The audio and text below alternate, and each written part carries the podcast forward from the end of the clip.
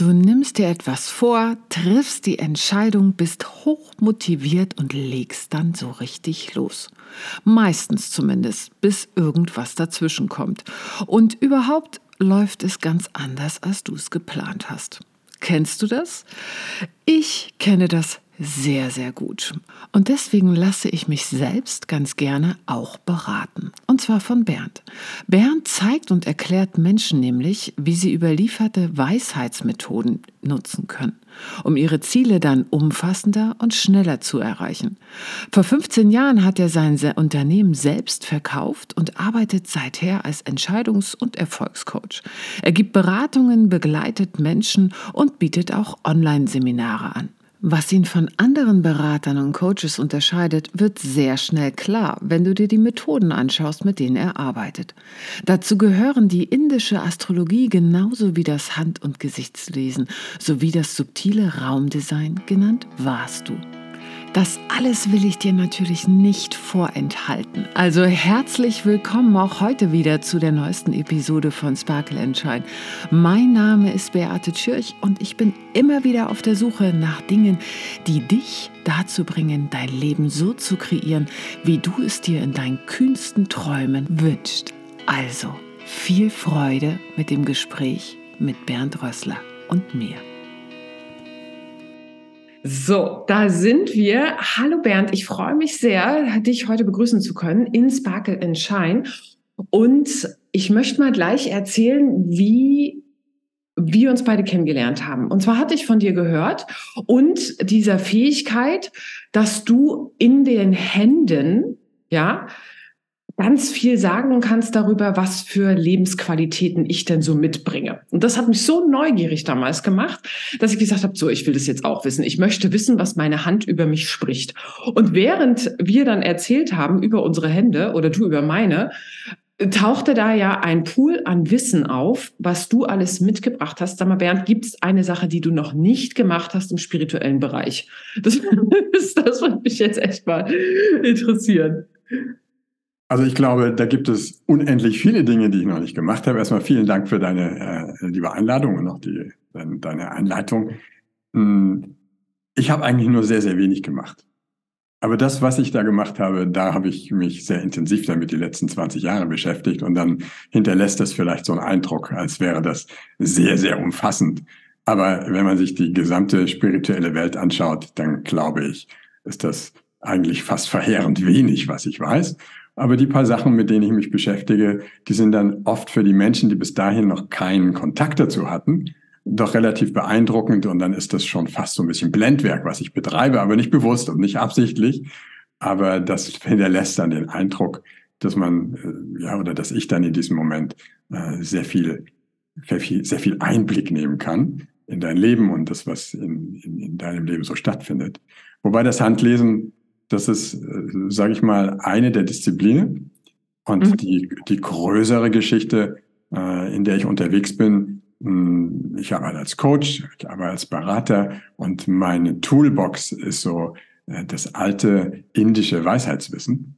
Mhm. Ich sage immer ganz gerne, ich äh, vermittel und zeige Menschen, wie sie mit Hilfe von überlieferten Weisheitsmethoden ihre Ziele schneller und umfassender erreichen können. Und das ist eine Toolbox, die ist sehr wertvoll. Die ist ganz cool. Und da nutzt du als Basis schon auch, äh, so wie in der westlichen Astrologie, das Geburtsdatum, oder? Die Astrologie gehört dazu, ja. Die indische genau. Astrologie, die gehört dazu. Und unter anderem, das ist das Schöne in dieser Form der Astrologie, äh, da ist das Geburtshoroskop, für was man die Geburtszeit braucht, ist nur eines von vielen Horoskopen, mit denen man arbeiten kann, was eigentlich in der indischen Tradition so der völlige Klassiker ist, das ist das sogenannte Prashna. Und mhm. Prashna heißt, das ist ein, ein Wort aus dem Sanskrit und heißt eigentlich Frage. Und das ist die Frage, die gerade im Raum steht, wenn einem jemand kontaktiert.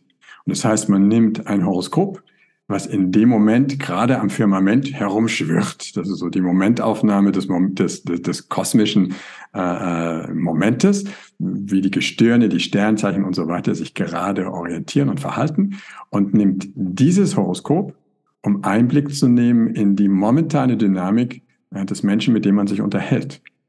Denn man muss sich vorstellen, das Ganze kommt aus einem Land wie Indien, äh, zarte anderthalb Milliarden oder über, zumindest weit über eine Milliarde Menschen. Und die meisten davon nicht in der privilegierten Situation, äh, dass sie ihr Geburtsdatum irgendwo in irgendeiner Akte liegen haben, sondern wo die Mutter froh ist, wenn du sie fragst, wann ist das Kind geboren und sie, sie weiß das ja, sie weiß auch den Monat und sie vermutet den Tag zu wissen, aber mehr ist nicht klar. Und wenn wir Geburtshoroskop-Analyse machen, ja, dann geht das Teil, dann geht es wirklich um die Minute. Da sind mhm. wir völlig gepampert bei uns in unseren Breitengraden, weil hier seit Bismarcks Zeiten äh, wird die Geburtszeit amtlich festgehalten. Ja. Und dann kann man sehr, sehr präzise und gut mit dem Geburtshoroskop auch arbeiten. Aber diese anderen Horoskope, die es gibt, daraus leitet sich dann ein Jahreshoroskop ab. Es gibt dieses Fragenhoroskop. Es gibt verschiedene andere äh, Chakren, verschiedene andere äh, Diagramme, mit denen man arbeitet.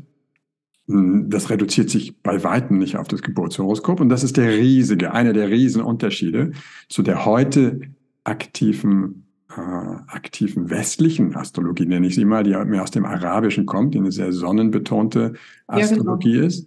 Und äh, da, da gab es früher etwas, äh, das nannte sich die Stundenastrologie. Das war sowas ähnliches wie Praschna was heute, da möge mir jeder verzeihen, der das beherrscht, wenn ich das jetzt falsch sage, aber meiner Kenntnis nach heute nicht mehr viele gibt, die damit überhaupt arbeiten können. Das ist etwas, was so ein bisschen verloren geht, weil die westliche Astrologie sich mittlerweile nennt sie sich auch die psychologische oder humanistische Astrologie sehr darauf versteift, zu sagen, hm, es geht im Grunde genommen bei der Astrologie nicht um Voraussagen. Es geht darum, psychologische Dinge äh, erfassen zu können, Tendenzen zu erfassen. Und da sagt die indische Astrologie ganz klar, nö, wenn es einen Grund gibt, äh, wofür es Astrologie gibt, die Astrologie ist dafür da, dass man das Karma eines Menschen identifiziert. Karma ist das Zusammenspiel, wie wir wissen, aus Ursache und Effekt. Mhm. Das heißt, warum bin ich hier? Was tue ich? Was löst das aus? Und das Geburtshoroskop oder jedes Horoskop in diesem Sinne, auch das Praschna, ist nichts anderes als eine Karma-Landkarte. Was wird sich für den Menschen, mit dem ich mich unterhalte, gerade, was wird sich für den ergeben? Und wie kann er sich am allerbesten positionieren und verhalten, um das Beste daraus zu machen, um seinem Swadharma, seinem, seinem eigenen Dharma, seinem eigenen Weg, seinem eigenen Sinn und Ziel seiner eigenen Berufung gerecht werden zu können. Das ist die große Aufgabe. Und wenn ich ein Horoskop nehme und sage, na ja, das zeigt mir aber nur Tendenzen und psychologische, äh, das, den psychologischen Background und äh, vielleicht bist du ja der und der Typ, äh, dann funktioniert das nicht. Dann kann ich nicht sagen, du, da ist dein Weg und du machst am besten das. Wenn du aber dieses oder jenes machst, dann kommt das und das dabei raus. Also überleg dir, was du tust. Ich will es dir nicht vorschreiben, aber du könntest elegant durchs Leben tanzen oder du kannst mit dem Kopf durch die Wand. Such's dir aus. Mhm. Also die indische Astrologie sagt ganz klar, Voraussage ist überhaupt das, worum es geht. Natürlich auch feststellen, was war in der Vergangenheit, was ist momentan, aber auch wohin geht's, was kannst du tun, um nach Möglichkeit dein Potenzial voll zu entfalten, weil du dann deine Zeitfenster für Erfolg kennst, weil du weißt, auf welche Umstände du triffst und wie du vielleicht sogar diese Umstände beeinflussen kannst, um voranzukommen. Und das ist schon sehr, sehr spannend. Und hast du da, also das ist aber dann schon, äh, äh also ich komme jetzt zu dir mit einer Frage, ne? äh, zum Beispiel, ähm, wird wird mein neues Projekt erfolgreich werden oder sowas? Ne? Also äh, das ist wahrscheinlich so eine Standardfrage, äh, die du gestellt bekommst. Ne? Mhm. Äh, aber du beziehst es dann schon auf die Person auch und nicht, also wenn jetzt zwei, was ich noch jetzt nicht gerade äh, habe, wenn zwei Menschen mit derselben Frage zum selben Zeitpunkt zu dir kommen, haben sie ja quasi dieselben Gestirne am Himmel. Du beziehst es dann auf die Person schon auch. Du beziehst ja. es zu 100 Prozent auf die Person. Das ist das, ja. Äh, wo wir hier mit unserem Thema äh, Wissen jenseits von Beweisen im Grunde genommen ja. auch äh, genau mitten reintreffen in das Bullseye. Hm, was unser Problem ist, in einer Welt, in der sich alles um Beweise dreht, die sehr sinnvoll sind und unser Leben vereinfachen, damit wir Dinge erforschen können und wissenschaftlich belegen können und unsere, unsere Sicherheit, unseren Komfort zu verbessern, in dem wir leben, Mhm. Dann macht es sehr, sehr viel Sinn, dass wir uns an messbaren Dingen orientieren, die generalisiert werden müssen. Das heißt, ich muss einen Versuch, den ich mache, eine, eine, eine Forschung, die ich betreibe, die muss reduplizierbar sein, damit ich daraus etwas Generelles formen kann, was nachher allen zur Verfügung steht. Ja. Und das ist die, das ist so die Grundtonalität in unserer Welt heute. Alles muss reduplizierbar sein. Was du nicht beweisen kannst, das, das, hat, das, das, das, gibt ja. es nicht. Das ist nicht die Wahrheit. Und das ist natürlich bei altertümlichen Methoden, die da eine ganz andere Geschichte haben und jetzt gerade im Sinne dieser alten indischen Weisheitstradition, die 5000 Jahre zurückreicht und damit einen Erfahrungsvorsprung haben, also hard to top. Also schwierig, da äh, was gegen aufzufahren. Das Aber das ja, wird war ganz kurz weggewischt ja. und gesagt, nee Leute, was ihr da macht, könnt ihr nicht beweisen. Und warum können wir es nicht beweisen? Und dann komme ich zurück auf deinen Punkt. Naja, weil das, was ich tue mit Astrologie, mit Handlesen, mit Vastu, Raumdesign, mit Gesichtslesen und so weiter, das ist etwas, das erlaubt Individualität. Das erlaubt aber keine Reduplizierbarkeit. Das heißt, wenn zwei Leute auf mich zukommen und stellen die gleiche Frage, was natürlich eine hypothetische Geschichte ist, aber wenn das so wäre, ja, dann werden diese beiden Menschen unterschiedliche Hände haben dann ja. werden diese beiden Menschen unterschiedliches Gesicht haben. Und diese Menschen haben jetzt im übertragenen Sinne einen anderen Rucksack auf. Ja. Und das, wenn ich meine Prinzipien, die ich gelernt und studiert habe, darauf anwende, kommt aus der Schnittmenge etwas ganz anderes heraus, aber vielleicht auch das Gleiche. Als Ergebnis. Nur wir gehen ja mehr ins Detail. Du fragst, wird das Projekt etwas werden?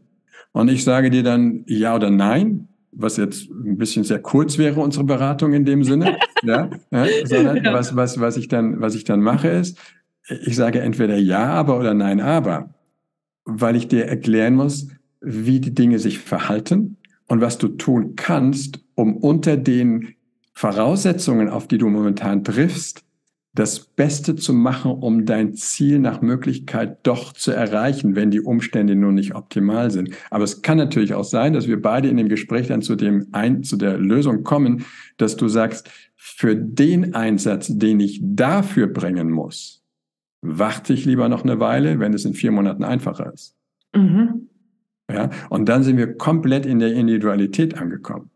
Das Lustige ist, wir leben in einer Gesellschaft, in der wir alle sagen, Individualität ist super wichtig. Ja. Und wir aber gar nicht merken, dass wir dabei in einer Uniformität gelandet sind, die Individualität überhaupt gar nicht bemessen kann und gar nicht zu schätzen weiß, weil in dem Moment, wo du das möchtest, musst du den eingefahrenen Pfad verlassen der Reduplizierbarkeit.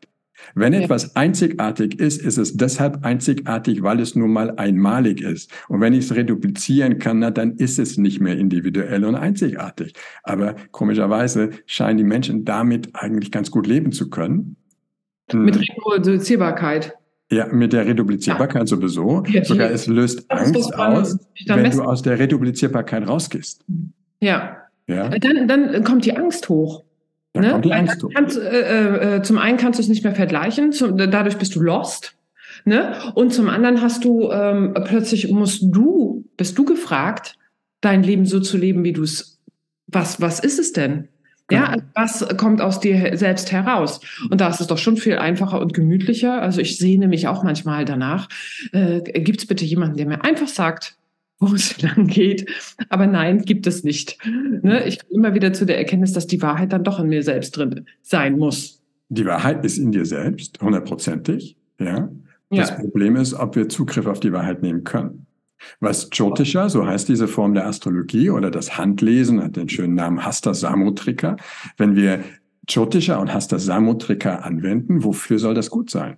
Das soll dafür gut sein, dass du eine Möglichkeit hast, genau daran zu kommen, dass du weißt, was in dir ruht, was dein Potenzial ja. ist und zu welchen Zeiten du es am besten entfalten kannst. Und das heißt nicht, dass dir die Entscheidung abgenommen wird, keine Sekunde. Dir werden nur deine Möglichkeiten aufgezeigt und es wird dir gezeigt, unter welchem Einsatz deiner Ressourcen du etwas erreichen kannst oder vielleicht sogar auch nicht erreichen kannst. Und das kann, die größte Herausforderung für die Menschen ist natürlich das, dass sie mit einer gewissen Erwartungshaltung kommen. Ja, mhm. ich mache Coachings, Beratungen für Geschäftsleute, für Privatleute, ganz unterschiedlich. Jetzt nimm dir, stell dir vor, du kommst als Geschäftsfrau auf mich zu und du hm, bist gerade, hast gerade dein, deine neue Filiale eröffnet und du möchtest wissen, was du tun kannst, damit das Geschäft besser läuft. Und ja. ich arbeite mit dir, mit wir, wir nutzen die Möglichkeiten, die ich in meinem äh, Erfolgscoaching nutze und wir stellen fest, die kommenden zwei Jahre kommst du aus diesem Tal des Jammerns nicht raus. Mhm. Und dann ist es nicht das, was du hören möchtest. Wenn du jetzt aber jemand bist, der, sage ich mal, du bist eine kompetente Geschäftsfrau und du sagst, okay, gut, gut, dass ich es weiß. Jetzt muss ich nur noch wissen, was kann ich optimalerweise in diesen zwei Jahren tun, damit es unter dem Aspekt, dass es eine schwierige Zeit wird, dass ich diese schwierige Zeit optimal nutze, damit so wenig wie möglich anbrennt.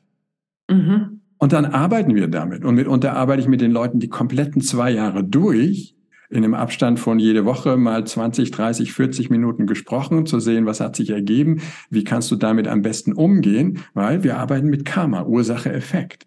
Lernst du jemanden neuen kennen, kannst du den mit integrieren, ist das jemand, der dich enttäuschen wird? Ist das jemand, der dich fördern wird? Ist das etwas, was funktioniert? Und dann wird das Ganze unglaublich spannend.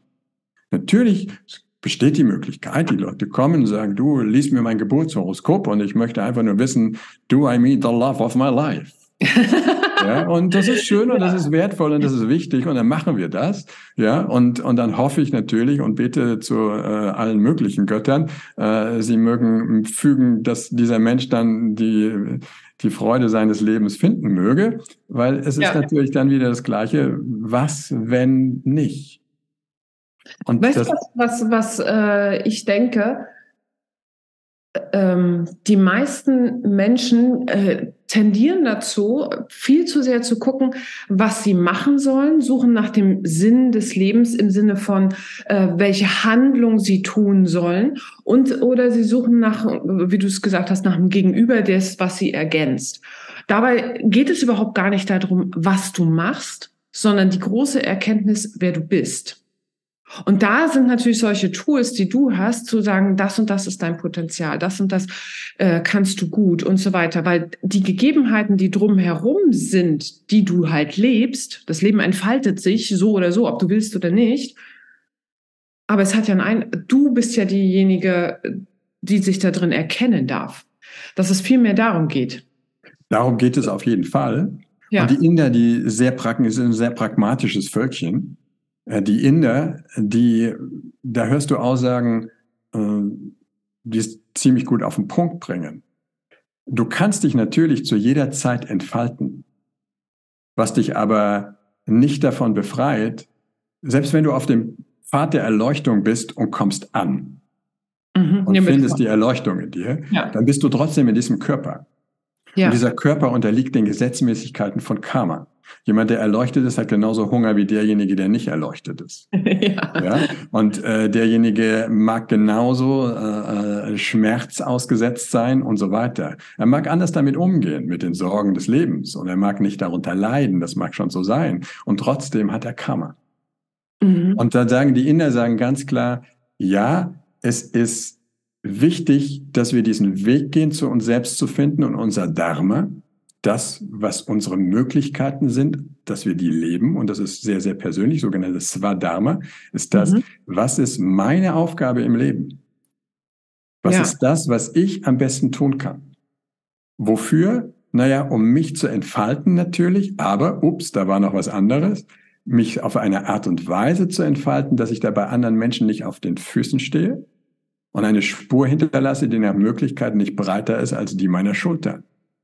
Mhm. Als die Breite meiner Schultern. Nicht, dass ich irgendwo, yo, ich fahre mein SUV und meine Frau hat auch noch drei davon in der Garage und wir machen außerdem jedes Jahr fünf Flugreisen und die Spur, die ich hinterlasse, ist die eines Bulldozers. Mhm. Und meine Schultern sind vielleicht nur 20 Zentimeter breit, keine Ahnung. ja, aber dann, dann ist das Missverhältnis ziemlich groß. Aber dass ich sage, was ist meine Berufung? Was ist das, was ich als Spur hinterlassen kann? Ja, wo man sagen kann, wow, guck mal, wie schön der sein, der oder die ihr Potenzial entfalten konnte, ja, und dabei ein glückliches und erfülltes Leben gefüllt hat. Das ist Svardama. Und das ist für jeden ein bisschen anders. Das ist, jeder hat natürlich, so wie jeder ein anderes Gesicht, eine andere Hand, ein anderes Horoskop hat. Ja, so hat natürlich jeder auch seine ganz individuelle Möglichkeit zu entfalten, was in ihm steckt.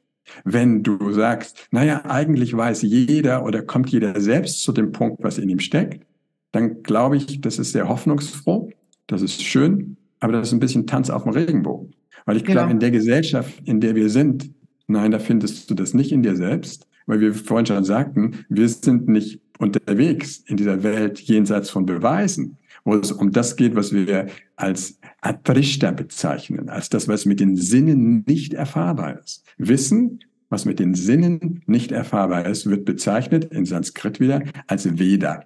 Und mhm. vielleicht hat der eine oder andere mal gehört, die vedische Tradition oder genau. die Veden, die vier großen Werke, die großen schriftlichen Werke, die voll sind mit Poesie und Ritualen, die kein Mensch versteht, hm, aber die, die, die so symbolträchtig sind, dass die eingeweihten Menschen sie verstehen.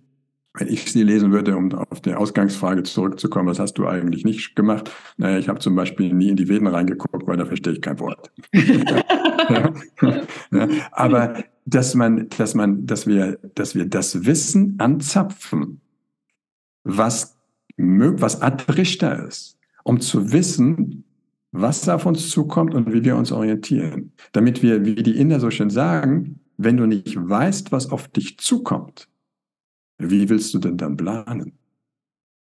Und wenn wir uns das mal auf der Zunge zergehen lassen, wie wir planen, wir planen in dieser Welt diesseits von Beweisen, wir mhm. planen mit Daten und Parametern, die abgeleitet sind aus der Vergangenheit und projiziert werden in die Zukunft. Ja. So als wüssten wir nicht, das ist ja ziemlich albern, als wüssten wir nicht, dass die Zukunft hundertprozentig nicht so sein wird wie die Vergangenheit, selbst wenn wir die Daten modellieren. Ja, aber das ist ja der Irrglaube. Das ist genau das, äh, äh, Bernd, weißt du, wo, wo ich schon vor Jahren, ich weiß noch, als ich mein Yoga-Studio damals aufgemacht hatte und dann ähm, hatte ich nicht die finanziellen Möglichkeiten, also wollte, kam ich auf die großartige Idee, ich nehme jetzt einen Kredit auf. So. Und dann bin ich zu diesem äh, Bankmenschen gegangen und der wollte von mir einen Businessplan und zwar ganz genau, welcher Monat, wie viel Umsatz, wie viele Menschen da reinkommen, wie viele Menschen die im Kurs sind. Und ich so, was ist denn das? Das kann ich auch würfeln. Also ganz ehrlich, was, also ich, ich fand diese Idee völligst absurd und habe mich dann umgedreht und habe dem Universum gesagt, das Geld muss woanders herkommen. Wenn ich ein Yoga-Studio machen soll, ja. ich setze mich nicht hin und mache so einen absurden Businessplan, der auf nichts beruht. Äh, aus mal, weißt du? So, 100 Prozent. Das Geld tatsächlich auch woanders her, Gott sei Dank, ja. Also, ähm, aber ich genau. Ich habe genau das Gleiche erlebt. Ich hab, war früher auch Unternehmer, habe auch, hab auch eine Firma gehabt mit einigermaßen vielen Angestellten oder mit für meine Verhältnisse vier Angestellte, 20 Leute, die für mich gearbeitet haben und so das weiter. Ordentlich. Und, und, die, ja. und war ein junger Kerl mit 25. Und ich brauchte einen Kredit von der Bank. Und es waren damals noch D-Mark-Zeiten. Und ich ja. brauchte 500.000 Euro. Und ich hatte so viel Geld in der Tasche wie ein nackter Mann. Also heißt, ich war völlig blank, ich hatte keine Sicherheit und gar nichts. Ja. Da wurde mir auch gesagt, ich muss einen Budgetplan vorlegen. Und ich habe einen Budgetplan gezaubert. Der war so cool. Der Banker war, der Banker hat mir gesagt, das war, er hat nur einen anderen Unternehmer, der um Kredit nachfragt, der so einen ausgeklügelten Budgetplan erstellt hat, wie den, den ich ihm vorgelegt habe. Das war nur Fantasie. Das war reine Fantasie. Ich habe überhaupt keine Ahnung. Das, ich, ich hatte Glück und mein Unternehmen hat sich nachher entwickelt, hatte aber nichts zu tun mit diesem Budgetplan. Ja, und das ist aber genau das. Weißt du, wir brauchen ja. Daten, wir brauchen Fakten. Ja, wir müssen uns auf irgendetwas beziehen, um was zu erfüllen. Naja, das ist auch in der indischen Tradition so. Das erste und wichtigste, was ein Mensch braucht, ist Artha. Artha ist Sicherheit. Mhm. Wir müssen uns nicht auf einen spirituellen Weg begeben, nicht auf einen Geschäftsweg begeben, nicht auf einen Beziehungstrip begeben, wenn wir keine Sicherheit haben. Ja, ja. Wenn wir uns erhoffen, Sicherheit durch die Liebe eines anderen Menschen zu bekommen, dann mag das für eine Weile schön sein, äh, bis wir daran zweifeln, ob es denn wirklich so ist, und dann geht die Unsicherheit schon los. Und, mhm. und das ist in allen Bereichen des Lebens so. Ja, wenn Menschen mich fragen, beispielsweise, sie sagen, oh meine Güte, ich möchte gerne mein spirituelles Leben leben, ich möchte gerne zu mir selber finden. Ich möchte einen, einen Weg nach innen gehen. Ja, dann sage ich den Menschen immer, das erste, was du dafür tun solltest, ist, dass du dein Außen stabilisierst, damit dein Geist überhaupt eine Möglichkeit hat, nach innen zu gehen. Weil sonst, sobald du ein bisschen nach innen gehst, wird draußen Alarm schlagen und dein Geist ist wieder mit den Außen beschäftigt und du kommst nicht weiter. Ja. Also das, das ganz, das Sicherheitssystem ist wichtig. Und in dieser Welt, die diesseits von Beweisen, ist das Sicherheitssystem, gerade in unserer Zeit, meine Güte, was machen wir hier? Wir machen einen Podcast, über was geht das? Über digitale Medien. Wir können Informationen austauschen, wir können die digitalisieren und was. Info, Info, Info. Wir nennen das eine Informationsgesellschaft, in der wir sind. Mhm. Und trotzdem, obwohl alles Wissen zur Verfügung steht, alle Daten und Fakten, verarmen wir innerlich mehr und mehr. Ja, das stimmt. Ja? Das ist auch so die, die, das Bedürfnis, was ich mehr und mehr äh, für mich spüre. Ich möchte wieder äh, zum einen mehr Ruhe haben und zum anderen mehr äh, in meiner eigenen Sicherheit sein. Weißt du, mich selbst hören, dieses von außen, du wirst so Bescheid. Und da sind wir dann wieder bei dem Thema, du musst dich selber kennen. Du musst wissen, was, was gut ist genau für dich und was nicht. Genau, und das ist halt so unterschiedlich. Schau, die, diese Achter ist, das wird als, als, als die vier übergeordneten Ziele eines jeden Wesens wird es betrachtet. In der mhm. vedischen Tradition wird Purushartha genannt. Purushartha ist, Purusha ist der Mensch in diesem Sinne und Artha sind seine Ziele. Ja? ja? Und das erste Ziel heißt auch selber Artha. Artha hat noch eine andere Bedeutung und das übersetzen wir am besten als Sicherheit. Das Erste, mhm. nach dem jeder Mensch strebt, ist Sicherheit. Ja. Das heißt für jeden etwas anderes. Das siehst du dann beispielsweise in der Hand und im Horoskop, was der einzelne Mensch nun als seine Sicherheit definiert. Und dann kannst du damit über, darüber mit ihm reden und sagen, schau, das ist das Erste, was du etablierst. Das Zweite, was jeder Mensch als Ziel hat, ist Karma. Nicht Karma mit R, sondern mit einem langen A, Karma. Und Karma übersetzen wir am besten als Genuss. Ach komm, das ist das zweite. Das ist das also, zweite Ziel. Aber das macht auch Sinn. Jetzt stell dir mal vor, ja. du arbeitest und was machst du danach? Du versuchst dich zu wieder zu entspannen. Und ja. das macht vielleicht Sinn. Wenn du das nicht tust und du arbeitest weiter, dann landest du irgendwann im Burnout. Also mhm. ist das zweite Ziel sehr, sehr verständlich. Ja, dass du hergehen möchtest und möchtest sagen, okay, ich brauche eine Phase, in der ich relaxen kann, in der ich entspannen kann, in der ich mich ablenken kann, in der ich etwas genießen kann. Ja? Und dann wird gesagt, wenn du die beiden Säulen in der Balance hast, was sehr, sehr schwer ist. Mhm. Wir kennen in unserer Gesellschaft, äh, kennen wir Tendenzen, dass die Leute ständig bouncen zwischen Genuss und Arbeit. Und dann ja. kommen so wunderschöne äh, äh Wörter dabei raus, wie die Life äh, Work-Life Balance. Genau. Und ich mich frage, wow, okay, gut, mehr war nicht, nur die beiden. Ja? Und das ist nichts anderes als Artha und Karma ja, zu balancieren. Nur das Problem, wenn du das nicht hinkriegst, wenn du dich darauf versteifst, sobald du ein bisschen mehr Artha hast, Sicherheit hast, willst du mehr Genuss. In dem Moment, wo du diesen Genuss hast, hast du das Verlangen nach mehr Genuss, aber dafür brauchst du mehr Sicherheit. Sicherheit mal in dem Sinne zum Beispiel als finanzielle Ressourcen gesehen. Ja. ja. So, und jetzt bounst du ständig hin und her zwischen, ich brauche mehr Geld, damit ich mir mehr leisten kann, damit ich mehr Geld habe, damit ich mir mehr leisten kann. Und ja, was früher bin ich gibt. gewandert in Südtirol und heute muss ich auf die Seychellen. Ja, ja. Das, ist, das, das befruchtet sich gegenseitig. Hm, und dann schaust du, äh, ich habe viel Zeit in Amerika verbracht, weil ich da meinen Mentor äh, hatte und habe. Jetzt ist er in Kanada.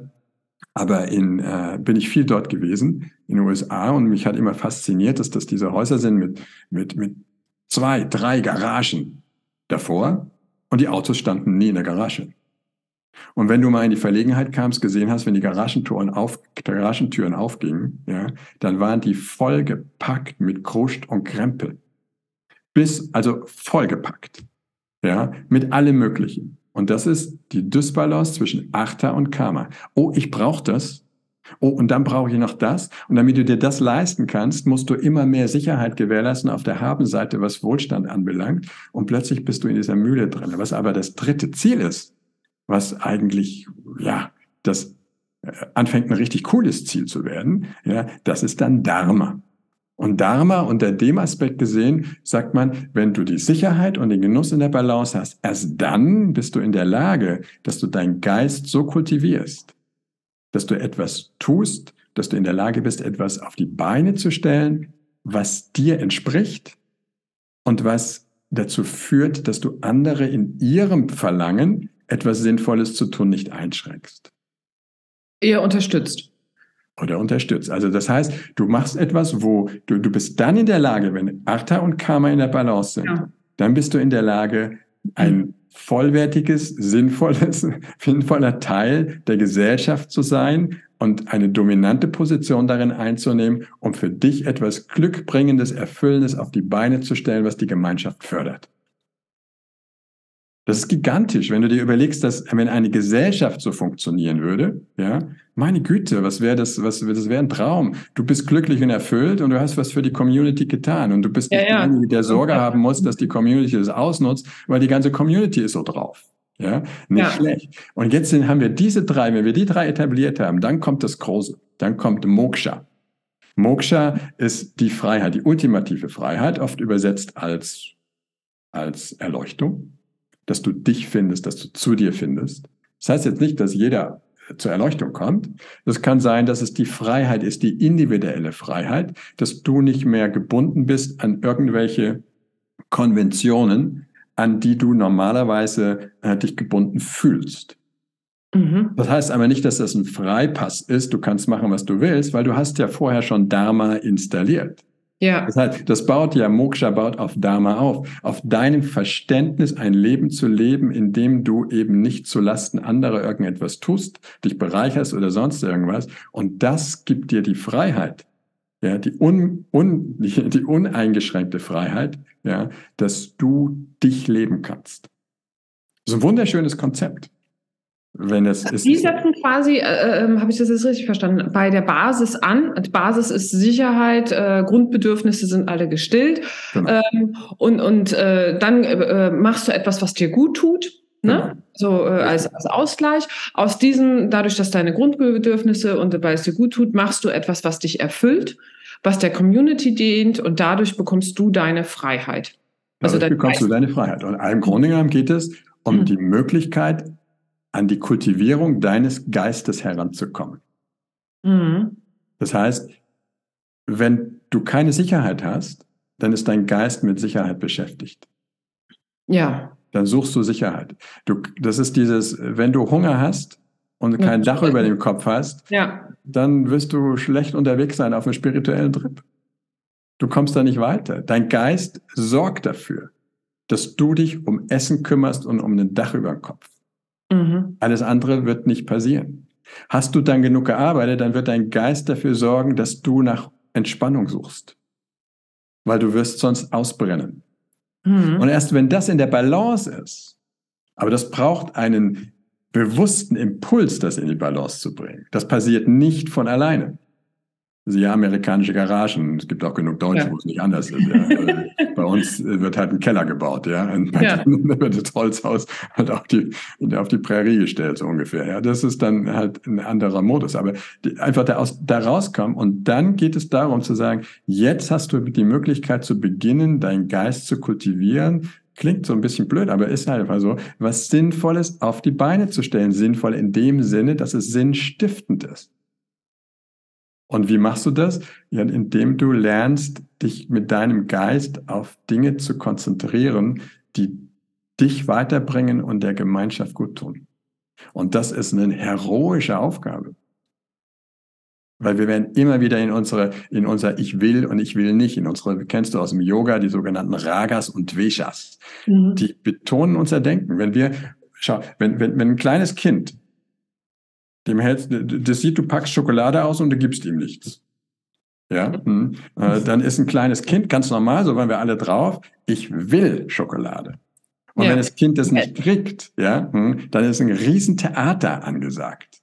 Ja, und wenn du dann noch so frech bist und du isst sie und das Kind kriegt keine, dann ist das Theater unbeschreiblich, aber dann hast du auch Dama noch nicht so ganz erreicht. Aber die, die, die, die Geschichte ist einfach die, dass wir, wenn wir uns denken, mal beobachten als erwachsene Menschen und wir meinen, wir sind so viel weiter als die Kleinen, ja, und du mal dir fünf Minuten Zeit gibst, zu, nach, einfach zu beobachten, was du denkst, was schwer ist, aber sich die fünf Minuten mal rausschneiden und, und, und, und, und schauen, dann wirst du feststellen, dein ganzes Denken beschäftigt sich nur mit ich will und ich will nicht. Mhm. Mit nichts anderem. Ah, und dann machen wir das und dann planen wir das. Ja, das, das ist, ich will. Nee, nee, nee, ich, ich, da, da komme ich nicht mit. Ich, ich will den Film. Das ist, ich will nicht. Ja, und dann, wenn wir dann uns mal überlegen, wo wir uns aufhalten, dann halten wir uns auf noch unterhalb von Dharma. Weil in dem Moment, wo wir Richtung Dharma gehen, wo uns Chotisha, wo uns Hasta Samutrika, also die Astrologie, das Handlesen, Gesichtslesen, Vastu, der Raumdesign, helfen soll, uns den Weg zu bereiten, dass wir unsere Ressourcen so einsetzen, dass wir mit möglichst wenig Widerständen durchs Leben gehen, damit wir nicht in Artha und Karma abgleiten, sondern das tun, was unserer Berufung entspricht. Ja. Was unsere Möglichkeiten sind. Und dabei lernen, unseren Geist eben nicht bouncen zu lassen zwischen Artha und Karma, zwischen Genuss und Sicherheit, sondern sinnstiftend auf etwas zu fokussieren, was uns weiterbringt und unseren Geist kultiviert. Und das ist der Beginn spirituellen Wachstums. Menschen wollen so gerne spirituell sein und wir sind alle spirituell. Mhm. Wir haben alle das Potenzial, hundertprozentig. Wir haben alle ein Bewusstsein. Ja, wir haben, ob wir jetzt das Bewusstsein nun nutzen, bewusst, ja, oder ob wir in diesem Bewusstsein uns ein Leben manifestieren, wo wir nur wie kleine konditionierte Lemminge durch die Gegend sausen, ja, das bleibt uns überlassen. Aber wir haben dieses Bewusstsein und das Bewusstsein ja. ist die Ressource für Spiritualität. Wir könnten fast sagen, Bewusstsein ist Spiritualität. So definiere ich das auch immer. Ja, also das, das ist jenseits von Beweisen. Ja, wenn ich dir sage, genau. wenn ich dir sage, Beate, stell dir vor, äh, kurz Augen zumachen, stell dir vor, ein Geländer ein Schaf, ein mhm. Wolf, ein Auto. Zack, ist alles da. Bewusstsein. Ja. Die Hirnrinde, die Schulter, den Fuß, Bewusstsein. Und ich zähle dir weitere Sachen auf. Was ist der eine Begriff, wo du dir nichts vorstellen kannst, was es ist? Mhm. Bewusstsein. Bewusstsein. Ja, Bewusstsein, wir haben es, aber wir wissen, es ist für uns nicht greifbar. Das ist jenseits von Beweisen. Es ist aber klar, dass es da ist, weil im Bewusstsein findet nun mal alles statt, was uns bewusst ist. Ja. Und das ist, das ist, das ist etwas, wenn wir, wenn wir in den spirituellen Weg gehen und wir haben alle dieses Potenzial, weil wir Bewusstsein haben, hm, dann muss uns klar sein, der spirituelle Weg geht über die Kultivierung des Geistes. So ist es zumindest in der alten indischen Tradition. Kultivierung des Geistes und äh, im Ankommen wirklich in den, im Leben. Weil die meisten, wie du es ja eben auch gesagt hast, die wollen immer spirituell sein und die denken, das findet dann woanders statt. Ja, also das, äh, als wäre äh, das spirituelle Leben ähm, woanders. Also, es, es wäre genau. das, äh, keine Ahnung, im Himmel, meinetwegen. Ja. Genau. Nee. Dann kennst du aus der Yoga-Community. Äh, dann ist es so, dass die Leute, ich habe lange in, in, in einem großen, großen, großen Yoga-Center ein, ein, ein, Büro gehabt und habe da meine Beratungen auch gegeben. Mhm. Viele, viele Jahre. Und was da immer auffiel, war, die Leute, die dort vor Ort zu mir kamen, waren immer sehr, ja, ganz bei sich wie Sie sagten, und, und dann gehen Sie nach Hause und plötzlich sind Sie nicht mehr bei sich.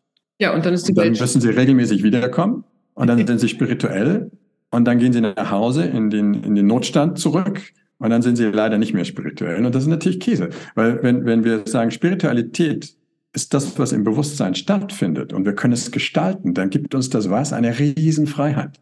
Mhm. Es gibt uns diese Freiheit zu sagen, dass dann, dann wird plötzlich klar, ja, der Weg ist das Ziel, ist ja klar, weil du kannst außerhalb deines Bewusstseins kannst du nichts tun. Du kannst alles nur in deinem Bewusstsein tun und deshalb ist im Grunde genommen ultimativ alles, was du tust, spirituell. Es ist ja. nur die Frage, ob es dich zu Dharma führt.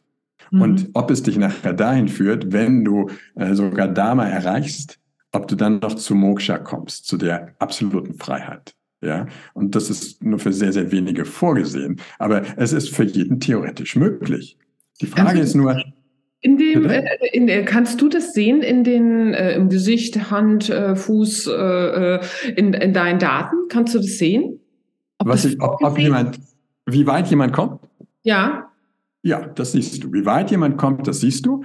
Und du, du siehst aber vor allem, und jetzt kommt das Schönste daran, nachdem ich hier so, ein, so, so, so, ein, wie so einen kleinen Feldzug für Dharma gebrochen habe und sich das anhört, als wäre Karma und Artha weniger gut, das ist ein Schmarrn. Äh, diese Ziele bauen aufeinander auf.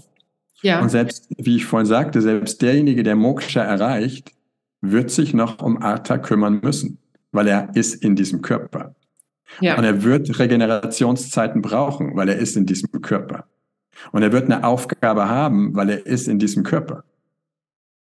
Mhm. Ja, und das heißt, es geht nicht darum zu sagen, das eine ist besser als das andere, sondern es geht darum, all diese Ziele so zu kultivieren, dass sie insgesamt deinem, deiner, deinem Sinn, deinem Zweck, deinem, deiner Berufung, deiner Erfüllung und deinem Glück dienlich sind. Darum geht es im Grunde genommen. Und wenn du jetzt ein Horoskop anschaust, dann, dann siehst du, ob jemand diese Erfüllung mehr im Sinne von Artha finden kann. Es kann natürlich sein, dass jemand alle vier Ziele kennt, natürlich, und ja. auch Dharma erreicht. Aber sein Handlungsrahmen, in dem er Dharma appliziert, ist im, also Dharma, das, das Handeln, mit einem kultivierten Geist in einem Sinne, dass es ihn zufriedenstellt, er sein, sein, seine, seine Berufung lebt und gleichzeitig der Gemeinschaft dienlich ist. Das kann natürlich sein, dass das im Sinne von Artha ist und das ist ein Banker. Mhm. Und das ist aber der Banker, ja, der super erfolgreich vielleicht ist, aber die hundertprozentige Ausnahmeerscheinung, weil er nicht den Ackermann macht. Mhm. Weil er nicht derjenige ist, der im Investmentbanking, was weiß ich, nicht alles anstellen möchte und die Deutsche Bank zu was weiß ich aufbauen möchte, sondern jemand, der vielleicht, was weiß ich, die Mikrokredite äh, entwickelt hat äh, für Leute, die sich nichts leisten können. Oder aber der einen Namen dafür hat, dass er selbst, wenn es in der Deutschen Bank wäre, und sorry, wenn ich hier mir auf die Füße trete, dann äh, ersetzt das mit einem irgendeinen anderen Namen. Ja, aber dass ich hergehe und ich bin beispielsweise derjenige, der bekannt ist, dass für den Aufgabenbereich, für den ich zuständig bin, alle Mitarbeiter ständig darauf hinweisen, ja, was für eine ausgeglichene, faire Erscheinung das ist. Jemand ist, der dafür sorgt, dass die Stimmung gut ist in der Abteilung, der sich der Sorgen von anderen annimmt und der ein leuchtendes Beispiel ist für alle anderen. Mhm. Es kann aber auch sein, dass es jemand ist, der Yogalehrer ist, natürlich, oder Yogalehrerin, hundertprozentig. Aber wer meint, er wäre spiritueller, weil er Yogalehrerin ist oder Yogalehrer, als jemand, der hinten auf dem Müllkipper draufsteht. Ja, das ist. Und eine Tonne. Äh, das ist dann einfach so, da sollte man sagen, nee, falsch verstanden, Deckel auf, rein, hüpfen, Deckel wieder zu, die auf dem Müllkopf, die auf dem Müllkipper ist, diese Kiste. Ja, mm, das, das ist nicht zielführend. Das ist nicht zielführend. Und du kannst dann im Horoskop in der Hand sehen, ist das jemand, der mehr im Sinne von Karma unterwegs ist, beispielsweise? Ja, also im Sinne von Genuss. Ja. Kann schon sein, dass das jemand ist, der über viel Geld verfügt und der dieses Geld einsetzt und hat, der, hat fünf Residenzen. Ja, und die eine ist dort und die andere ist dort und, und lebt ein Chatset-Leben wie sonst was. Ist aber unter den Chatsettern derjenige, der auch gleichzeitig, gleichzeitig Botschafter für die UNICEF ist und wann immer irgendwo etwas passiert, Angelina Jolie die erste ist, die aufschlägt und sich mit den kleinen Kindern, um die kleinen Kinder kümmert und den Menschen Aufmerksamkeit gibt, wo die Menschen dann sagen, oh meine Güte, die kann das leicht machen. Die kann sie eigentlich nicht, weil sie hat einen Beruf. Und mhm. sie setzt sich unglaublich dafür ein, dass Kindern geholfen wird. Ja, und die, ich war sie, ich glaube, UNICEF-Botschafterin ist sie gewesen. Ja, ja, war ja. Und sie ist eine, wenn du das Horoskop anguckst, bei ihr, ja, das ist, da ist sehr viel Karma drin, sehr viel Genuss, ja, sehr viel äh, mit den Möglichkeiten, die, die Schönheit des Lebens zu betonen. Ja. Mhm. Also nicht falsch verstehen, das ist, das ist immer so das, das, Risiko, in was wir laufen, ja, dass wir dann in unserer westlichen Denke ja, hergehen und kategorisieren und sagen, gut, schlecht, gut, schlecht. Nein, nein, es ist alles gut, solange wir uns Richtung Dharma bewegen, aber durchaus tätig sein können, was unsere eigene Berufung anbelangt, durchaus auch in Artha oder in irgendeinem anderen. Und natürlich gibt es einige, die sind als Brahmanen unterwegs und, und, und verfolgen Moksha. Und das sind dann irgendwelche Menschen, die in NGOs arbeiten oder irgendwelche Menschen, die, äh, äh, die sich engagieren für soziale Belange oder in der Kirche oder sonst irgendetwas tun. Ja? Aber die haben ja das, die ersten beiden Themen sind ja ganz anders äh, ähm, befriedigt sozusagen bei, die, bei diesen das Menschen. Muss, das muss nicht sein. Die müssen ja. genauso die beiden Themen befriedigen. Ja, aber es ist, die haben eine andere, äh, ich weiß gar nicht, wie, äh, ähm, die haben einfach ein anderes Calling. Verständnis. Die, ja. Das ist einfach, und das ist das Schöne bei Arte, die, die haben einen anderen, die haben, die müssen gar nicht, die müssen auch nicht weiter sein ja. in ihrer Entwicklung. Die haben einfach eine andere Aufgabe. Sie ja. haben ein anderes, wie, wie man sagt, so eine, also ein anderes Karma Shaya. Karma Shaya ist so quasi deine persönliche Karma-Schatzkiste. Mhm. Jeder hat unterschiedliches Karma. Ja. Und ich finde es selbst persönlich für mich den allerschwierigsten, den allerschwierigsten Punkt, Menschen so zu lassen, wie sie sind. Durchaus zu sehen, dass, dass, dass wo Menschen stehen und, und wo sie sich vielleicht verrennen und auf eine Art und Weise handeln, die weder für sie selber noch für ihre Umgebung gut ist. Das muss man korrigieren, das nennt man Zivilcourage.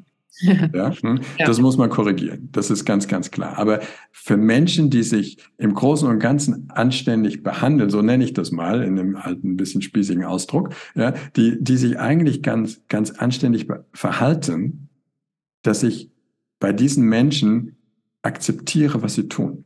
Mhm. Auch wenn sie komplett anders sind als ich selbst. Und selbst wenn sie dann eben in einer, in einer, in einer Loge von Achter Karma, Dharma, Moksha landen, in der ich mich überhaupt nicht zu Hause fühle, kann ich mir trotzdem sicher sein, die müssen trotzdem auf alle vier Ziele achten. Ja. Und wenn ich ihnen helfen kann, damit klarzukommen, ist das perfekt. Ja, ich hatte, ich, ich habe teilweise äh, äh, Klienten, äh, wo ich ganz klar sagen kann, die Art und Weise, wie diese Menschen Geschäfte machen, kann ich überhaupt nicht unterstützen. Aber ich sehe ihr Horoskop und ich sehe, was sie für ein Karma haben. Mhm. Und dann sage ich mir ganz klar, besser ich berate die als jemand anders.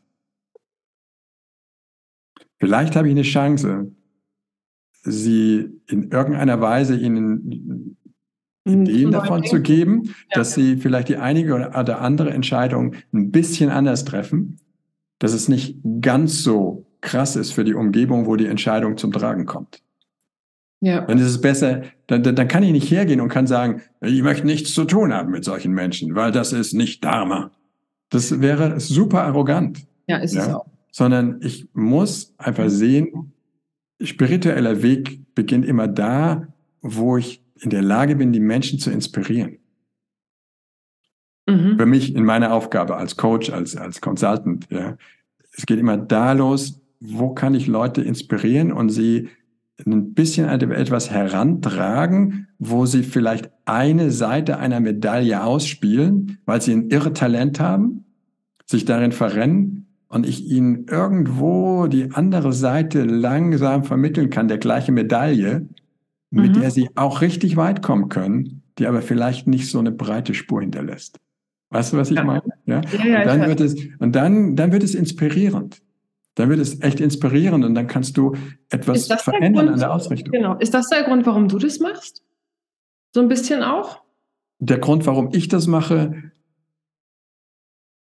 der liegt darin, dass es mich immer, also der, der Grund, warum ich es gemacht habe, war ein banaler. Und der banale Grund war der, dass ich, als ich selbst mein Unternehmen hatte, es super blöd fand, dass ich im Grunde genommen nie wusste, was zu welcher Zeit auf mich zukommt. Mhm. Und dass ich einfach sehe, man, man ist ambitioniert, man hat was vor, man will was machen und sagt, oh, super Idee, äh, der Markt ist da, das mache ich. Und bevor du dich versiehst, kommt es zu irgendwelchen Gegebenheiten, dass es nicht, dass, dass, dass dir wieder, dass sich Widerstände aufbauen. Ja, und dann funktioniert. Und du kannst diese Widerstände nicht berechnen. Ja. Und wir leben nun mal in dieser Welt und sind aktiv, solange wir leben, solange mhm. das Herzchen schlägt. Ja, ist irgendwas Aktivität, es wird Karma produziert. Und was mich da so gestört hat, ist, wie viel meiner Vitalität und meiner Ressourcen ich einsetze für Dinge, die nachher anders kommen, als ich sie geplant habe. Und gedacht habe, hey, unser ganzes System ist so. Mhm. Kann das sein? Gibt es da nicht was anderes? Und hatte dann das Glück, dass ich damit in Kontakt gekommen bin und gedacht habe, wow, äh, wenn das so stimmt, wenn das passt, dann ist das schon gigantisch. Und habe dann angefangen, verschiedene Ausbildungen mit Astrologie, vedischer Astrologie zu machen, aber war total frustrierend. War völlig frustrierend. Ja, habe mich an den größten Verband, den es im Westen gibt. Äh, das ist damals der amerikanische äh, Verband American Council of Vedic Astrology gewesen.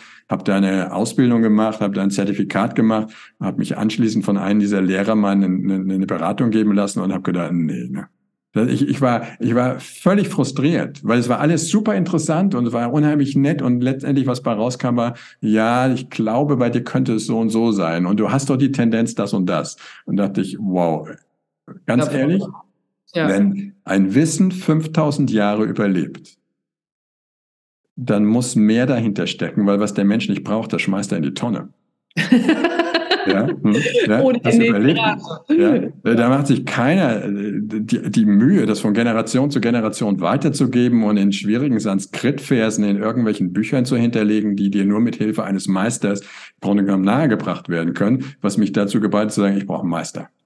Ja. Ich brauche jemanden, der das beherrscht und hatte dann das unglaubliche Glück, jemanden kennenzulernen, der dann auch mein Mentor geworden ist und bis heute ist, der ein für mich in einer ganz anderen, also ja, Ausgangsfrage, was hast du noch nicht gemacht? Äh, Antwort, ich gucke mir meinen Mentor an und sage, ich habe noch gar nichts gemacht. Okay. Ja, das ist, das ist phänomenal und dieser Mensch hat nicht nur die, diese unglaubliche Fähigkeit, diese Materie zu beherrschen in so vielen Bereichen der gesamten vedischen und indischen, nicht Astrologie, sondern der ganzen Weisheitstradition. Das ist fantastisch. Aber dieser Mensch hat auch die Fähigkeit, das zu vermitteln, was nicht unbedingt immer zusammenfällt. Nee, das eine hat mit dem anderen gar nichts zu tun. Mhm. Und ja. dann habe ich da mehr und mehr, bin ich da mehr und mehr hineingekommen. Und dann habe ich gesagt, okay, gut, jetzt kann ich auch mehr und mehr begreifen, äh, warum das überlebt. Und habe mir meine Ausgangsfrage, mit der ich auf den Weg gegangen bin, zunehmend beantworten können, was mich aber auch dazu gebracht hat, zu sagen, äh, das mit dem, mit meiner Unternehmung, mit meinem Unternehmen das lassen wir mal bleiben und habe es verkauft und habe mich dann mhm. ausschließlich dem hier gewidmet, weil das geht nicht. Da, da muss man ein bisschen äh, was hinein investieren an Zeit und an, an Ressourcen, um sich das zu erschließen. Mhm. Und so bin ich, so bin ich da mehr oder minder dazu gekommen. Mhm. Ja. Ja. Aber ich würde sagen, äh, da wo ich gelandet bin, äh, wie ich jetzt für mich persönlich inspiriert durch dieses Wissen so ein paar Dinge äh, für mich zurechtgeruckelt habe und anders sehe, äh, würde ich mal sagen, äh, das hat jetzt nicht wahnsinnig viel mit dem zu tun, was ich erwartet habe, wo ich hinkomme damit. Es ist so viel reicher, es ist so viel schöner, es ist so viel erfüllender und so viel äh, äh, ja fantastischer, als ich mir es je hätte vorstellen können, was möglich ist mit diesen Weisheitstraditionen auf die Beine zu stellen, ist fantastisch, ist cool. Ja. Das ist ein ganz schöner Abschluss eigentlich, äh, Bernd, weil du bist derjenige, der das Leben von den anderen dann auch natürlich reicher und ähm, bunter und schöner macht, tiefer, erfüllender, weil du ja diese vier Bereiche aufdeckst, weil du dann einfach die, ja, an der Seite bist, die Menschen dadurch gleitest. Ne? Und wenn du jetzt quasi ähm, Interesse hast, ich pack die Sachen in die Show Notes, also die ganzen Links äh, von Bernd, und dann kannst du dich da mal ein bisschen umschauen und gerne Kontakt aufnehmen, oder? Ja, super gerne. Ich freue mich. Und äh, schreibt mir ruhig, wenn ihr Kontakt aufnehmt oder euch irgendetwas bucht auf meiner Seite, äh, habt ihr so ein, kleine, so ein kleines Notizfeld, dann schreibt unbedingt die Beate mit rein. Und ja. äh, damit ich weiß, wo ihr herkommt. Damit wir messen können. Endlich mal was Messbares. Genau, genau, genau. Ja, wunderbar. Ja. Ich danke dir. Ich danke dir vielmals und euch für euer geduldiges Ohr. Das geduldige Ohr, das war auf jeden Fall das. So. Hat dir das Gespräch von Bernd und mir gefallen? Und wenn du diesen Podcast Sparkle Shine magst und mich unterstützen möchtest, dann lade mich doch einfach auf einen imaginären Kaffee ein. Den Link dafür findest du in den Show Notes oder abonniere, like, teile und bewerte auch gerne diesen Podcast. Und auch über ja, eine Mail oder Kommentare oder Anregungen werde ich mich sehr, sehr freuen. Natürlich kannst du mir immer schreiben unter hello@beatekirch.de. Bis zum nächsten Mal. Ich umarme dich.